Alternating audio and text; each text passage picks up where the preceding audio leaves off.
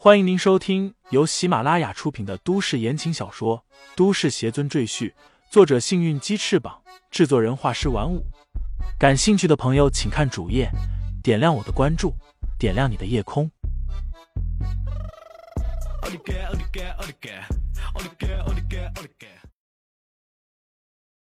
第二百七十六章：迟早要还下。安妮内心有些动摇，她咬了咬牙。李承前给他的感觉很奇妙，和任何一个男人都不同。他不知道为什么总感觉自己被李承前深深的吸引了，这种心跳的感觉他从来都没有过。不过，他依然还是摇摇头说道：“我的事情不用你管，快点走开，否则我就喊巡捕了。”这其实是他故意吓唬李承前。如果真把巡捕叫来，估计被抓的人是他。李承前沉默了一下，安妮不愿意和他走，他也不能强求，毕竟安妮也是师尊的化身。于是他只好点点头，说道：“好的，我尊重你的选择。我把我住的酒店告诉你，在一周之内我不会走。如果你回心转意，可以去找我。”说完，李承前将一张写着他居住酒店的地址塞进了安妮房间的门缝下，然后转身离开。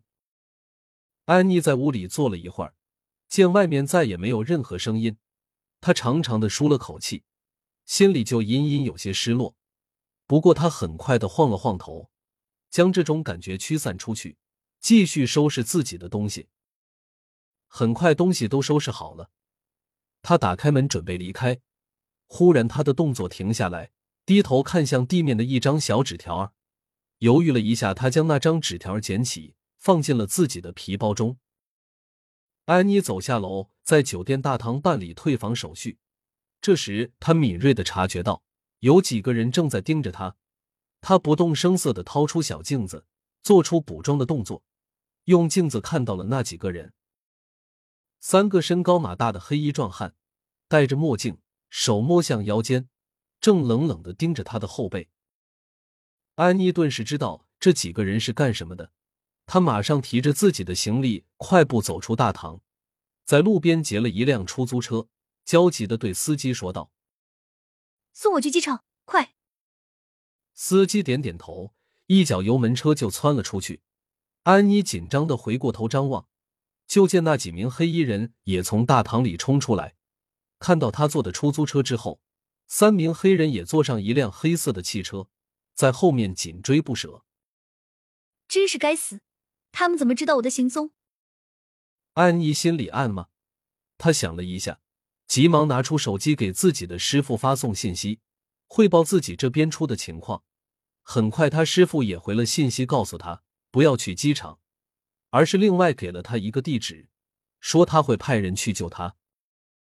安妮有些疑惑，这和他师傅平时的行事风格不太符合。一般他师傅都会告诉他去人多的场合。这样比较安全，而这次竟然让他去一个他从没听过的地方，这让安妮心里不由得疑惑不解。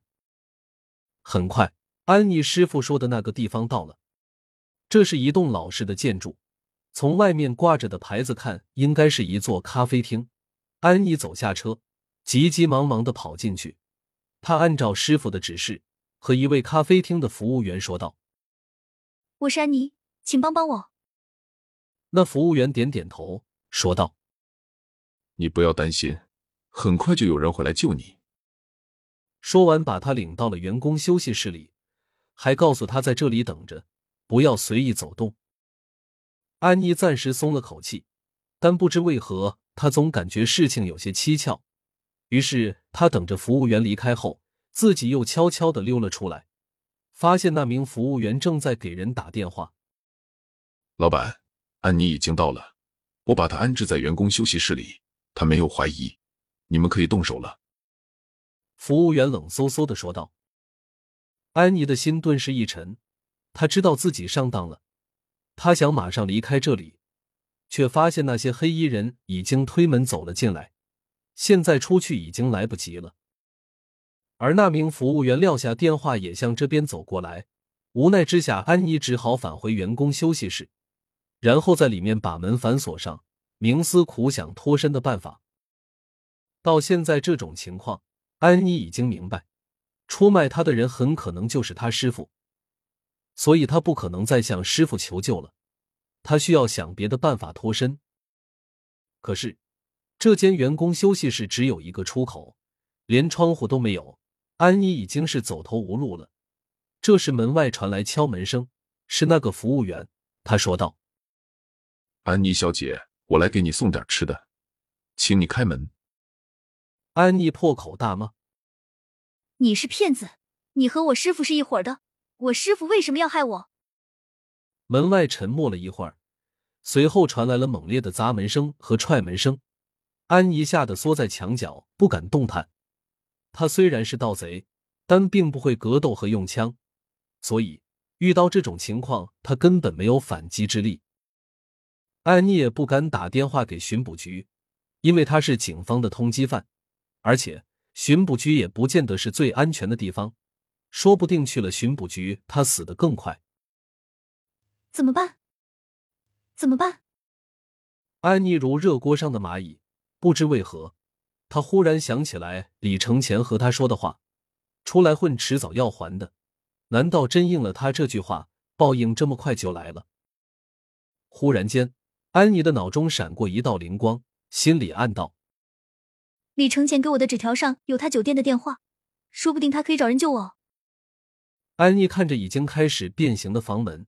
急忙掏出手机，按照上面的电话号码打了过去。这个电话是李承前居住酒店的大堂电话。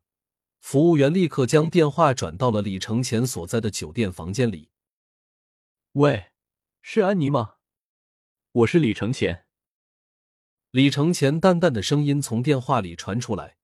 知道这个电话的人只有安妮，所以他直接开口喊安妮的名字。安妮听了，眼泪都快流下来了。她急切的说道：“李承前，我现在很危险，我请求你来帮助我。”李承前眼睛一眯，立刻问道：“你在什么地方？发生了什么事？”安妮立刻将自己所在的位置和周围的情况和李承前简单说了一下。李承前点点头，说道：“你放心，我马上就到。”说完，他就挂断了电话。安妮感觉自己的心里有了点底，她刚松了一口气，房门就被人踹开了。那名服务员和三个黑衣壮汉一下子涌进来，将他按住。他猛烈的挣扎，结果被其中一人狠狠扇了一耳光，一下子把他打懵了，嘴角和鼻子都流下血来。臭婊子，你偷了我们老大的钻石！这次总算被我们抓到了，看回去老大怎么收拾你！一个黑衣壮汉冷哼着说道。听众朋友们，本集已播讲完毕，欢迎订阅专辑，投喂月票支持我。你的微醺夜晚，有我的下集陪伴。